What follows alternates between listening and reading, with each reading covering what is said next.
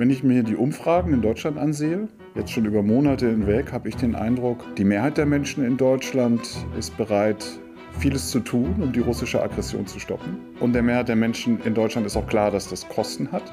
Sagt Nico Lange. Cicero Politik, ein Podcast von Cicero, das Magazin für politische Kultur. Guten Tag, liebe Hörer des Podcasts Cicero Politik. Ich bin Moritz Gattmann, Chefreporter von Cicero. Ich war in den letzten Monaten mehrfach in der Ukraine und um dieses Thema soll sich der heutige Podcast auch drehen. Ist ein Ende des Kriegs in Aussicht? Tun wir, tut Deutschland genug für die Ukraine? Heute begrüße ich hier in der Redaktion des Magazins Cicero in Berlin-Charlottenburg einen Mann, der in Sachen Ukraine in vielerlei Hinsicht ein Fachmann ist.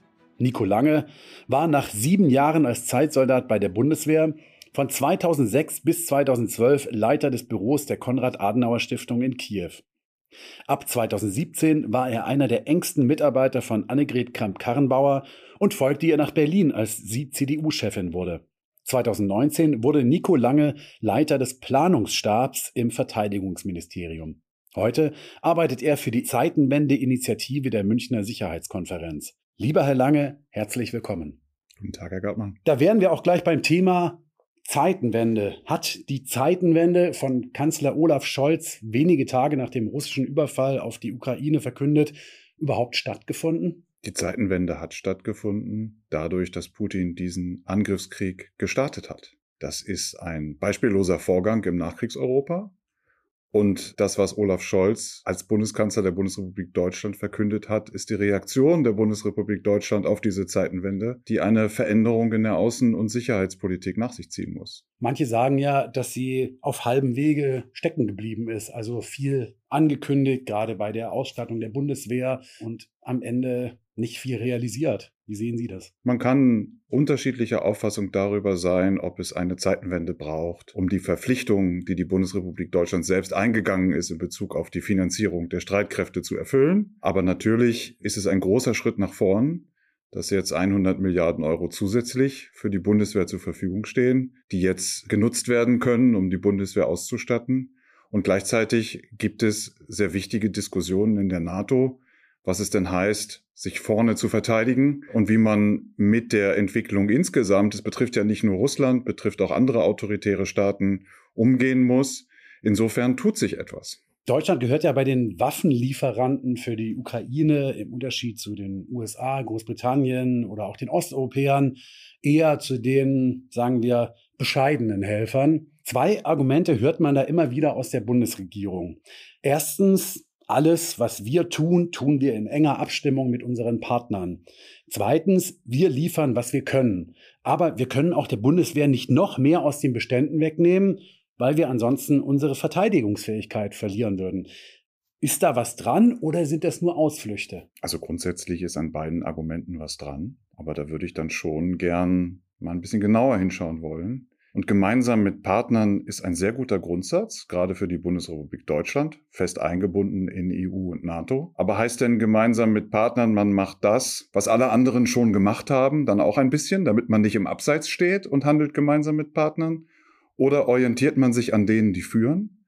Das sind bei den Waffenlieferungen die USA, Großbritannien, die mittelosteuropäischen Staaten, die sehr große Leistungen erbringen und an der militärischen Situation in der Ukraine und fragt sich, wie kann Deutschland auch mal Führung übernehmen und wie kann Deutschland etwas tun, das tatsächlich in der militärischen Situation in der Ukraine hilft.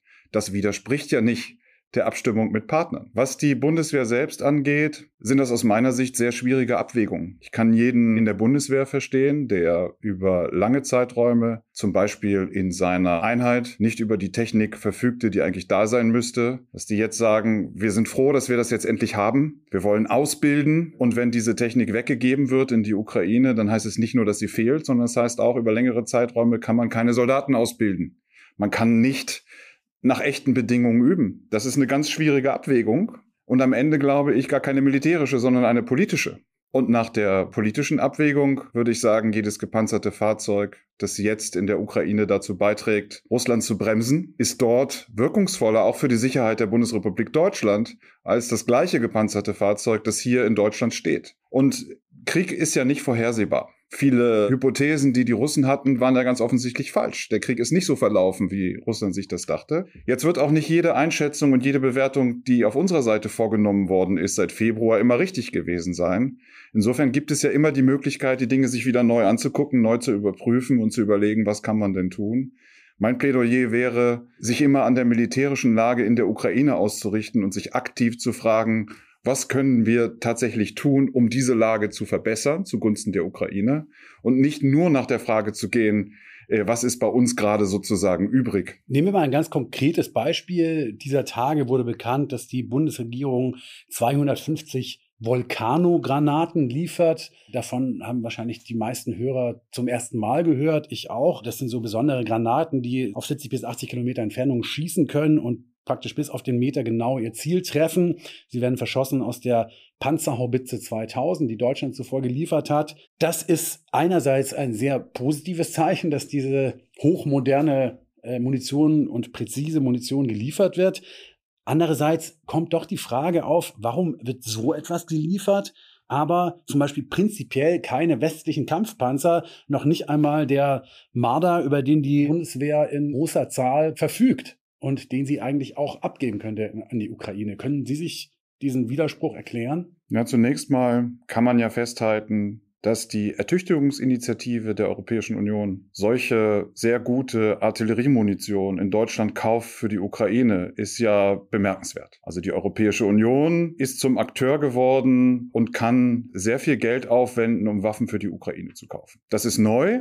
Und das ist, glaube ich, eine gute Entwicklung der Europäischen Union, dass sie jetzt so handeln kann. Dass wir die Möglichkeit haben, mit der Panzerhaubitze 2000 solche Munition zu verschießen, ist auch gut. Und ich glaube, das äh, betrifft den Punkt, den ich vorhin erwähnte, die Ausrichtung einer militärischen Lage. Ich glaube, was diese Panzerhaubitzen angeht und auch was die Mehrfachraketenwerfer Mars 2 angeht, ist das die richtige Entwicklungsrichtung. Die Bundesregierung liefert gemeinsam mit Partnern aber eben Dinge, die nicht einfach nur verfügbar sind, sondern es ist sogar schwierig, sie verfügbar zu machen. Das ist diese schwierige Abwägung, von der ich sprach. Aber sie helfen in der aktuellen militärischen Situation, sind seitdem 155 Millimeter Kaliber Artillerie dort ist, unter anderem auch die Panzerhaubitze 2000 und Mehrfachraketenwerfer da sind, kann die Ukraine wieder Führungseinrichtungen der Russen hinter der Front treffen, kann Munitionslager zerstören, kann die Logistik angreifen und kann das tun, was im Kampf um Kiew eine der Stärken der ukrainischen Streitkräfte war und auch dazu geführt hat, dass Russland diesen Kampf um Kiew verloren hat. Die Frage, die man sich stellen muss, sind bei mehreren tausend Kilometern Front eigentlich zunächst sieben und dann zehn Panzerhaubitzen ausreichend. Und die Wahrheit ist auch, die sind sehr wirkungsvoll und die Munition ist gut. Zehn Panzerhaubitzen sind eben nur ein geringer Teil der insgesamt 300 155 Millimeter Artilleriegeschütze, die von Partnern insgesamt geliefert werden. Für ein Land, das so leistungsstark ist wirtschaftlich und so eine starke Industrie hat wie Deutschland, ist das, glaube ich, noch nicht die richtige Verhältnismäßigkeit. Und was die Munition angeht,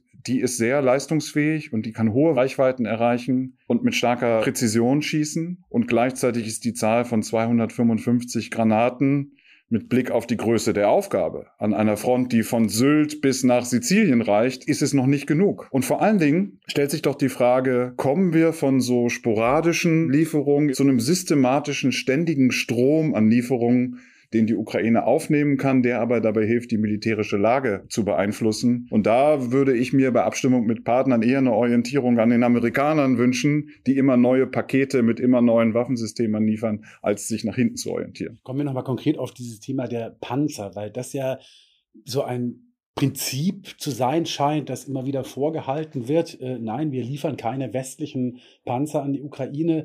Ist das ein Prinzip, was man vielleicht irgendwann fallen lassen sollte? Weil wenn die Ukraine tatsächlich größere offensive Operationen starten sollten, dann brauchen sie dafür auch Panzer, Artilleriegeschütze, von denen Sie jetzt gesprochen haben, die helfen ja eher, die Russen auszubremsen, aber mit denen kann man keine Gebiete zurückerobern. Das ist tatsächlich eine Abwägung, die man immer wieder neu treffen muss. Und Sie haben recht, wenn jetzt die Ukraine in die Situation kommt, dass sie die Initiative gewinnen kann. Das ist ja zu beobachten in den letzten Tagen und es ist ja durchaus neu, dass Russland jetzt auf die Ukraine reagieren muss in diesem Krieg. Nicht immer nur die Ukrainer auf die Russen. Dann wird für größere Gegenangriffe auf jeden Fall nötig sein, dass die Ukraine über viele gepanzerte Fahrzeuge verfügt und über Kampfpanzer und die Dimensionen des Gebietes dort unten muss man sich immer wieder vergegenwärtigen. Wir reden von einer riesigen Steppe. Wir reden nicht von kleinen Abschnitten, sondern von einem großen Gelände. Und die Stärke der russischen Streitkräfte ist die Artillerie. Und wenn man sieht, wie ukrainische Soldaten sich an der Front mit Bussen, mit Pickups, mit normalen PKWs bewegen, wenn man sieht, dass ukrainische Soldatinnen und Soldaten fallen oder verletzt werden, durch Schrapnelle, durch Splitter, weil sie in diesen zivilen Fahrzeugen an der Front umherfahren unter Artilleriebeschuss. Da kann man diese Diskussion, die wir hier um Marder oder andere gepanzerte Fahrzeuge führen, nicht verstehen. Das sind keine nachvollziehbaren Argumente, finde ich. Und Sie haben das ja angedeutet, wenn man sehr weitreichende, sehr leistungsfähige Artillerie in die Ukraine liefert, Warum soll man dann nicht auch andere Technik, unter anderem gepanzerte Fahrzeuge in die Ukraine liefern? Zumal, man muss ja seine eigenen Hypothesen auch immer wieder überprüfen. Zwei Hypothesen sind ja erkennbar nicht richtig gewesen. Zum einen haben die Ukrainer gezeigt, sie können sehr schnell mit sehr unterschiedlicher, sehr moderner westlicher Technik umgehen, sehr leistungsstark diese Technik einsetzen und es gibt viele Berichte, insbesondere bei der Artillerie, aber auch bei anderer Technik, wo die westlichen Ausbilder gestaunt haben und vieles gelernt haben von den Ukrainern und Ukrainern, die sehr pragmatisch, sehr schnell, sehr intelligent mit diesen Dingen umgehen. Und das Zweite, es wurde ja immer so ein bisschen der Eindruck erweckt, Russland hat die Möglichkeit, unbegrenzt zu eskalieren. Wenn man sich anguckt, was Deutschland, aber vor allen Dingen auch was andere Partner mittlerweile an Waffensystemen liefern und welche Kampfkraft der Ukraine zusätzlich gegeben haben, da sind keine unbegrenzten Eskalationen erfolgt. Also auch diese Hypothese scheint nicht zu stimmen. Und wenn die Hypothesen nicht richtig waren, dann gibt es ja jetzt die Gelegenheit, das neu zu bewerten und dann vielleicht zu anderen Entscheidungen zu kommen. Also könnte dieses Thema westliche Kampfpanzer so eine implizite rote Linie sein, vor der man bisher immer Angst hatte, sie zu überschreiten. Aber im Prinzip ist es auch keine rote Linie. Also ich weiß nicht, vielleicht hat in irgendwelchen Hintergrundgesprächen, vielleicht haben die Russen gesagt, wenn ihr westliche Kampfpanzer liefert, dann machen wir Kiew dem Erdboden gleich oder was auch immer. Ich weiß nicht, wie man auf so eine rote Linie überhaupt kommt. Also warum ist gerade dieses Thema der westlichen Panzer so, so hochgehängt oder warum ist das so ein Prinzip? Mir ist das nicht klar. Ich habe das aus Ihrer Frage. Mir geht es so, wie es Ihnen auch geht. Es gibt eine ganze Reihe und teilweise auch widersprüchliche und wechselnde Begründungen, so dass das nicht mehr ganz nachvollziehbar ist, warum diese Entscheidung so getroffen wurde. Und man sieht ja bei den gepanzerten Fahrzeugen, wenn man mal jetzt nur vom Marder wegkommt, es gibt sehr unterschiedliche Typen von gepanzerten und geschützten Fahrzeugen, die die unterschiedlichen Partner der Ukraine geliefert haben. Und alles hilft. Es ist ein Unterschied, ob ich in einem Bushmaster oder einem Mastiff sitze und da fliegen die Splitter von der Artillerie oder ich sitze in einem ganz normalen Pkw. Und das meine ich auch damit, sich an der Lage zu orientieren und zu gucken, was gebraucht wird, gibt dann vielleicht eher eine Antwort auf die Frage, als sich nur mit der Frage zu beschäftigen, was ist eigentlich abgestimmt. Die Marder sind deswegen ja auch zu so einer Symboldiskussion geworden. Es gibt ja aber auch noch andere gepanzerte und geschützte Fahrzeuge bei der Bundeswehr. Es gibt den Fuchs, es gibt Dingo, Mungo, es gibt andere. Und man sieht ja auch, andere Staaten haben doch genau die gleichen Abwägungen zu treffen. Man wundert sich manchmal über die deutsche Diskussion, die am Anfang so war, als würde von den deutschen Entscheidungen allein jetzt abhängen, ob der Atomkrieg beginnt ob der dritte Weltkrieg ausbricht oder was Putin macht. Die Wahrheit ist ja, die mittelosteuropäischen Staaten, die Amerikaner, die Briten haben sehr viel schneller, sehr viel mehr geliefert, tun das zum Teil auch heute noch. Und viele der Befürchtungen, die man hier in Deutschland hatte, sind ja in Bezug auf diese Staaten nicht eingetroffen. Das muss man doch einfach mal zur Kenntnis nehmen. Und die anderen Staaten haben auch die Abwägung zu treffen, was können wir eigentlich geben, ohne unsere eigene Verteidigungsfähigkeit zu schwächen. Und viele von denen, und insbesondere die Mittelosteuropäer, haben ja beeindruckend mutige Entscheidungen auch getroffen, haben gesagt, wir nehmen Lücken bei uns selbst in Kauf, temporär, wir holen uns das nach, wir lassen das von der Industrie nachproduzieren, aber jetzt geben wir es den Ukrainern, weil die russische Armee ist ja jetzt in der Ukraine. Und wir halten das für unwahrscheinlich, dass plötzlich noch eine zweite Geisterarmee auftaucht, die an unserer Grenze steht, gegen die wir uns jetzt verteidigen müssen. Der Kampf wird ja jetzt da von den Ukrainern geführt und deswegen haben die diese Abwägungen so getroffen. Und ich glaube, es hilft, wenn man sich klar macht, wir haben keine spezielle Sondersituation in Deutschland. Die Abwägung, die wir treffen müssen, haben andere auch getroffen. Da kann man, glaube ich, ganz normal und ruhig damit umgehen und muss nicht so egozentrisch damit sein. Liegt es vielleicht auch daran, wenn wir jetzt über die Ost- und Mitteleuropäer sprechen, dass in Polen oder im Baltikum der Bevölkerung tatsächlich auch klarer ist, worum es in diesem Krieg geht, dass es nicht nur um die Ukraine geht, sondern dass es im Prinzip auch um die Sicherheit dieser Staaten geht. Also dass es den Menschen dort klarer ist als in Deutschland. Wenn ich mir die Umfragen in Deutschland ansehe, jetzt schon über Monate hinweg, habe ich den Eindruck, die Mehrheit der Menschen in Deutschland ist bereit, vieles zu tun, um die russische Aggression zu stoppen. Und der Mehrheit der Menschen in Deutschland ist auch klar, dass das Kosten hat. Also es gibt unterschiedliche Stimmen in der Bevölkerung, aber insgesamt habe ich den Eindruck, dass es eine große Unterstützung gibt. Natürlich ist es so, und das war ja auch schon vor der sogenannten Zeitenwende so, dass die Wahrnehmung der Bedrohung in den mittelosteuropäischen Staaten viel stärker ist als bei uns und dass es eigene Erfahrungen gibt mit der Frage, was heißt es eigentlich, von Russen erobert zu werden, von Russen besetzt zu sein? Was heißt eigentlich totalitäre Unterdrückung? Es gibt ja hier einige, die argumentieren, am besten kämpft man nicht, man ergibt sich, dann sterben nicht so viele Leute. Und diesen Gedanken gibt es in Mittelosteuropa überhaupt nicht, weil man weiß, wenn man sich so einem totalitären Regime ergibt, dann heißt das Verhaftung, das heißt Mord, das heißt Auslöschung der eigenen Kultur, der eigenen Sprache, der eigenen Identität, das heißt permanente Unterdrückung. Und ich glaube, der Wert der Freiheit wird in Mittelosteuropa deswegen anders verstanden und anders geschätzt als bei uns. Kommen wir nochmal zu der Frage, welche Perspektiven eigentlich dieser Krieg hat. Wir haben schon erwähnt, der dauert jetzt schon ein halbes Jahr eigentlich unvorstellbar, dass dieser Krieg schon so lange dauert, so viele Zehntausende von Menschenleben gefordert hat.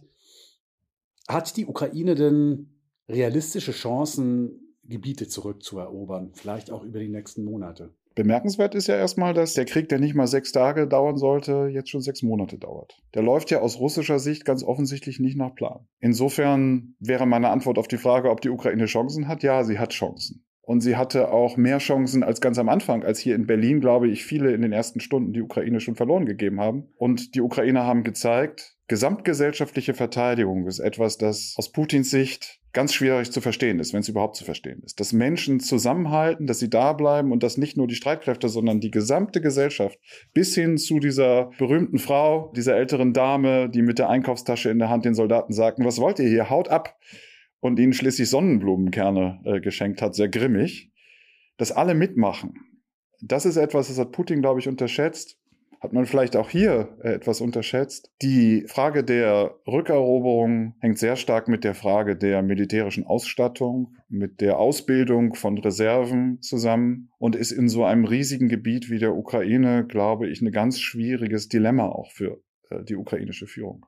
Und man muss, glaube ich, ganz nüchtern im Moment sagen, es ist eine offene Frage, ob die Ukraine Gebiete zurückerobern kann. Zum einen, weil es insbesondere bei gepanzerten Fahrzeugen, bei Kampfpanzern noch an Ausstattung mangelt. Zum anderen, weil die ukrainischen Streitkräfte sehr gut waren, darin in der Verteidigung sehr dezentralisiert zu arbeiten. Das gibt ihnen, wenn sie so als ein Netzwerk arbeiten, große Stärken in der Verteidigung.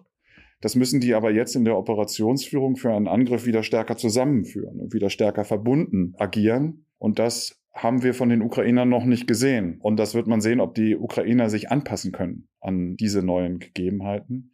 Was die Ukrainer auf jeden Fall aber können, ist überraschen, kreativ sein, unorthodox sein, und das ist, glaube ich, etwas, Sie meinen diese jüngsten Angriffe auf die Krim? Ich meine, ja, auch die Nutzung von Waffensystemen. Nicht jedes Waffensystem wird jetzt sozusagen nach dem Handbuch benutzt, wie es mal vorgesehen war. Und auch in der Verteidigung werden Techniken angewandt. Die hat man jetzt vielleicht bei uns auch in der Weise noch nicht gelernt. Da können wir was lernen. Mhm. Ich meine aber auch mit Überraschen die sehr ausgeprägte Improvisationskunst.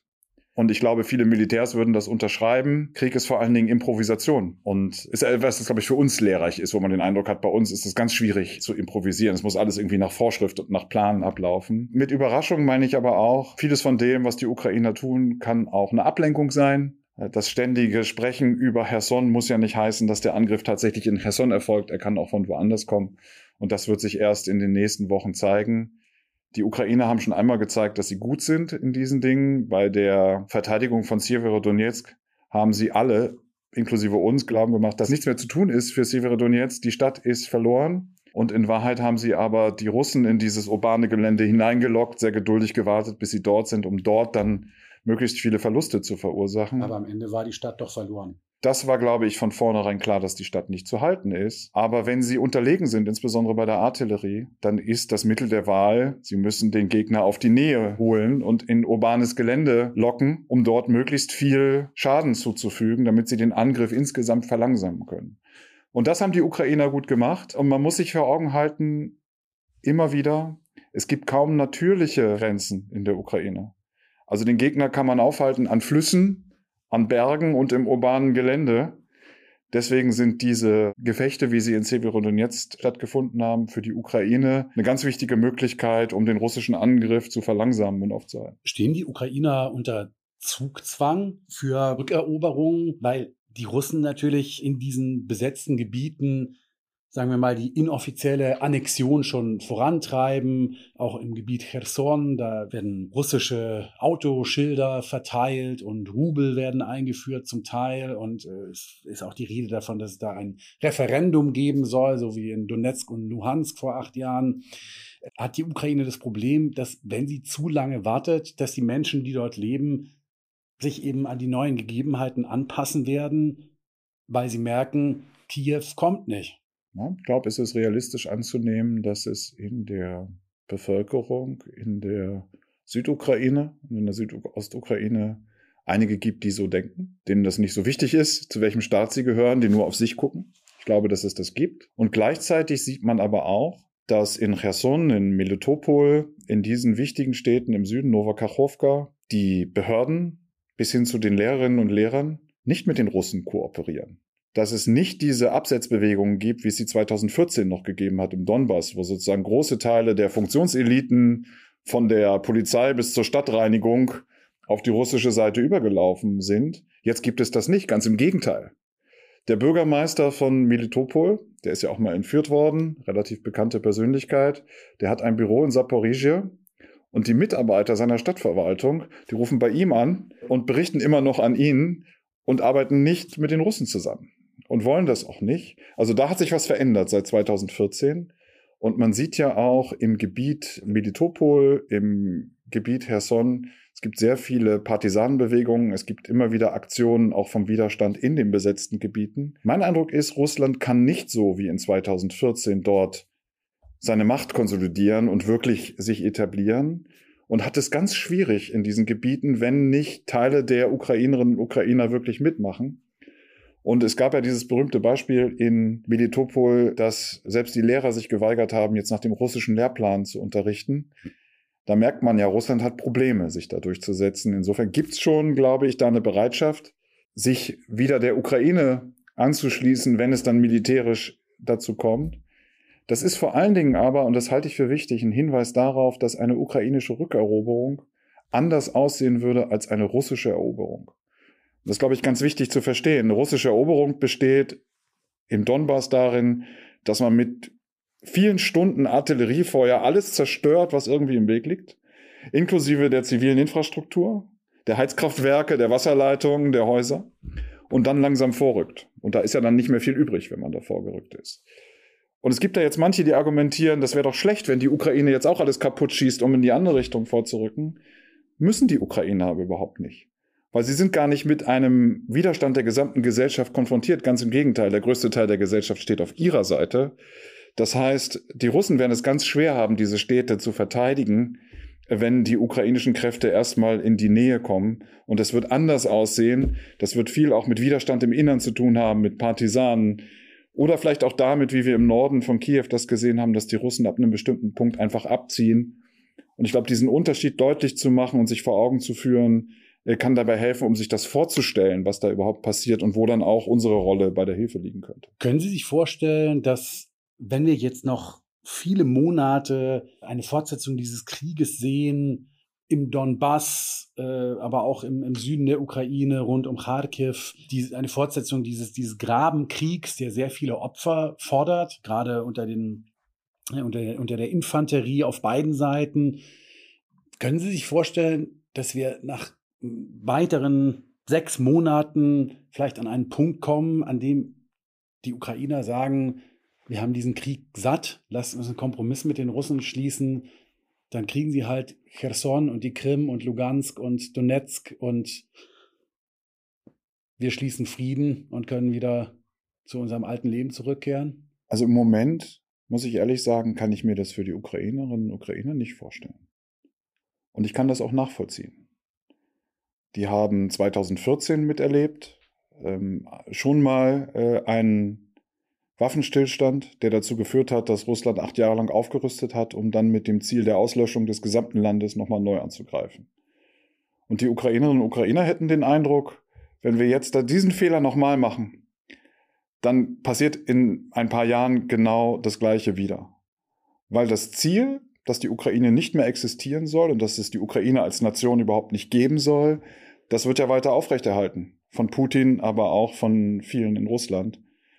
Letztlich ist eine Frage, die die ukrainische Gesellschaft nur beantworten kann. Ist es das wert, dass viele tausend Ukrainer sterben bei Angriffen, um bestimmte Gebiete zurückzuerobern?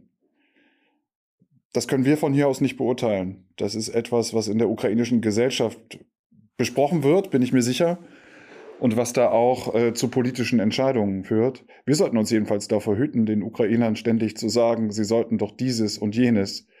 Äh, wir sollten, und das ist ja auch eine Frage der Glaubwürdigkeit, uns an unsere eigenen Ziele halten. Darauf vertrauen die Ukrainer ja. Viele in der Bundesregierung haben gesagt, Russland darf nicht gewinnen. Aus meiner Sicht heißt es doch, es darf nicht durch einen Angriffskrieg neue Territorium dazu bekommen. Äh, die Ukraine darf nicht verlieren. Ähm, und die G7 haben in Elmau hier in Deutschland formuliert, die Ukraine muss in die Lage dazu versetzt werden, dass sie diesen Krieg beenden kann. Also ich glaube, wir tun gut darin, unsere, daran, unsere eigenen Ziele ernst zu nehmen und dann eben auch dafür zu sorgen, dass die Ukraine den Krieg beenden kann. Ähm, die ukrainische Gesellschaft ist sehr wach. Und ich habe keinen Zweifel daran, dass die ukrainische Zivilgesellschaft mit der Politik äh, die notwendigen Diskussionen führen wird. Äh, das ist auch der große Unterschied zwischen der Ukraine und Russland. Also die Ukrainer brauchen einen langen Atem, äh, aber auch wir brauchen einen langen Atem. Äh, dahingehend meine nächste Frage. Auch in Deutschland finden ja nun die ersten Proteste statt aufgrund der dramatisch steigenden Energiepreise. Die ersten Bürger bekommen ihre Energierechnungen, ihre neuen Strom- und Gasrechnungen, die bedeutend höher sind als die alten. Könnte es sein, dass am Ende Putin doch noch gewinnt, weil ein autokratisches, diktatorisches Regime seine Bevölkerung besser steuern kann und die westliche Solidarität eben doch nur so lange hält, wie der eigene Geldbeutel nicht betroffen ist. Darauf hofft Putin? Ich glaube, dass er da falsch liegt. Habe schon gesagt, mein Eindruck ist aus den Umfragen, aber auch aus vielen Gesprächen, dass vielen, auch in Deutschland und in anderen Ländern, wir sind ja nicht allein, äh, in anderen Ländern in Europa klar ist, ähm, wenn man Putin verweigern will, dass er mit diesem Angriffskrieg Erfolge erzielt, dann wird das auch bei uns Kosten zur Folge haben. Ich glaube, dass das vielen klar ist. Dass gleichzeitig aber viele sich die Frage stellen, was sind das genau für Kosten? Äh, und dann nach Orientierung suchen, halte ich auch, halte ich auch für legitim. Ich habe den Eindruck, es ist eine ganz kleine Minderheit äh, von Menschen, die sagt, äh, jetzt sollen die Ukrainer mal aufgeben oder ist uns egal, was mit der Ukraine passiert. Hauptsache, wir haben russisches Gas. Also ich halte das für eine sehr geringe äh, Menge an Personen, die diese Haltung vertritt in Deutschland. Aber bisher hat es ja auch kaum jemanden individuell betroffen. Also die Waffenlieferungen oder die Finanzhilfen an die Ukraine haben ja nicht den Geldbeutel oder die Gasrechnung äh, der einzelnen Bürger belastet. So, deswegen ist natürlich jetzt äh, ein kritischer Moment, würde ich sagen, im Herbst und im Winter. Ja, sicher. Äh, keiner hat gesagt, dass das einfach werden würde. Es ist ein großer Angriffskrieg in Europa. Ich weigere mich manchmal so ein bisschen, mich auf diese Argumentation einzulassen, weil, also Vergleiche hinken immer. Aber wirklich, wir Deutsche wollen sagen, äh, im übertragenen Sinne, liebe DDR-Bürger, hört mal auf damit dem Protestieren, das passt uns gerade nicht. Wir wollen gerne in Ruhe leben. Und also Wiedervereinigung machen wir nicht, äh, äh, weil äh, ist zu teuer, kostet zu viel. Also ich finde von einem Staat, der sich zu Recht auf die Fahnen geschrieben hat, dass bestimmte Werte uns leiten, von einer Europäischen Union, auf die wir ja gerade in Deutschland so stolz sind, dass wir europäische Werte vertreten, da würde ich ein bisschen mehr erwarten. Da würde ich auch ein bisschen mehr Vertrauen haben darin, dass diese Werte auch für die Menschen, die hier leben, wichtig sind. Ich finde das, find das sozusagen immer wie selbstverständlich davon auszugehen, die Stimmung dreht sich, äh, finde ich ein bisschen wenig Vertrauen in äh, unsere demokratische Gesellschaft und die Werte, die wir haben hier. Sie haben sich vorher auf diese Umfragen äh, berufen, die quasi über, für, für Gesamtdeutschland äh, erhoben werden, aber man sieht ja doch regional äh, sehr deutliche Unterschiede. Das könnte sich auch jetzt nochmal im Herbst äh, stark verändern. Ich meine damit vor allem Ostdeutschland, das ja besonders abhängig ist auch von russischem Gas. Also möglicherweise sind äh, diese Landesteile besonders stark betroffen, auch wenn das russische Gas wegbleibt. Ähm, dort äh, gibt es die AfD, äh, es gibt aber auch die Linke, die jetzt mobilisiert zu Protesten. Es gibt die Freien Sachsen, die plötzlich im letzten Winter mit Corona aufgekreuzt sind und die äh, ihr Mobilisierungspotenzial dieses Jahr nutzen wollen für Proteste aufgrund dieser äh, Energiepreise. Ähm, wie, wie sicher ist die politische Situation dort in diesen äh, ostdeutschen Bundesländern? Ich bin ja hier als Experte für Ukraine und Russland. Mhm. Ähm, und will jetzt keine äh, sozusagen Exegese der neuen Bundesländer machen. Ähm, ich habe den Eindruck, äh, dass man leider bei einigen Menschen argumentativ nicht mehr durchdringt.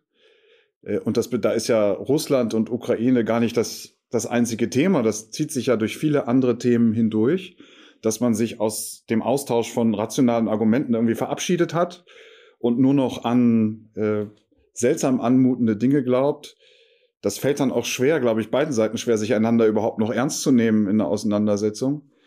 Ähm, ich habe aber Vertrauen darauf, dass die Frage, wollen wir in Freiheit leben, die ja eigentlich Kern des Ganzen ist. Darum geht es ja bei der Ukraine. Wollen wir, dass Menschen in Europa frei und selbstbestimmt äh, leben können, dass da die Deutschen am Ende auf der Seite der Freiheit stehen werden. Da habe ich großes Vertrauen darin.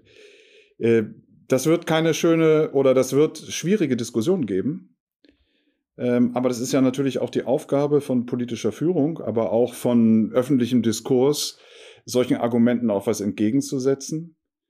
Und äh, das ist schon spürbar. Solche Diskussionen werden sehr stark getragen von diffusen Ängsten und von manchmal auch der Suche nach Orientierung. Also ich glaube, nicht paternalistisch, aber Dinge zu erklären, zu erläutern, Zusammenhänge darzustellen und immer wieder die Fakten herauszustellen, ist eben eine ständige Aufgabe. Das ist ein schönes Schlusswort. Herr Lange, danke, dass Sie heute zu Gast waren im Podcast Cicero Politik. Und auch danke an die Zuhörer. Nachzuhören gibt es diesen Podcast und alle anderen Folgen auf cicero.de und überall, wo es Podcasts gibt. Abonnieren Sie uns, empfehlen Sie uns weiter. Am Mikrofon verabschiedet sich an dieser Stelle Moritz Gartmann. Cicero Politik, ein Podcast von Cicero, das Magazin für politische Kultur.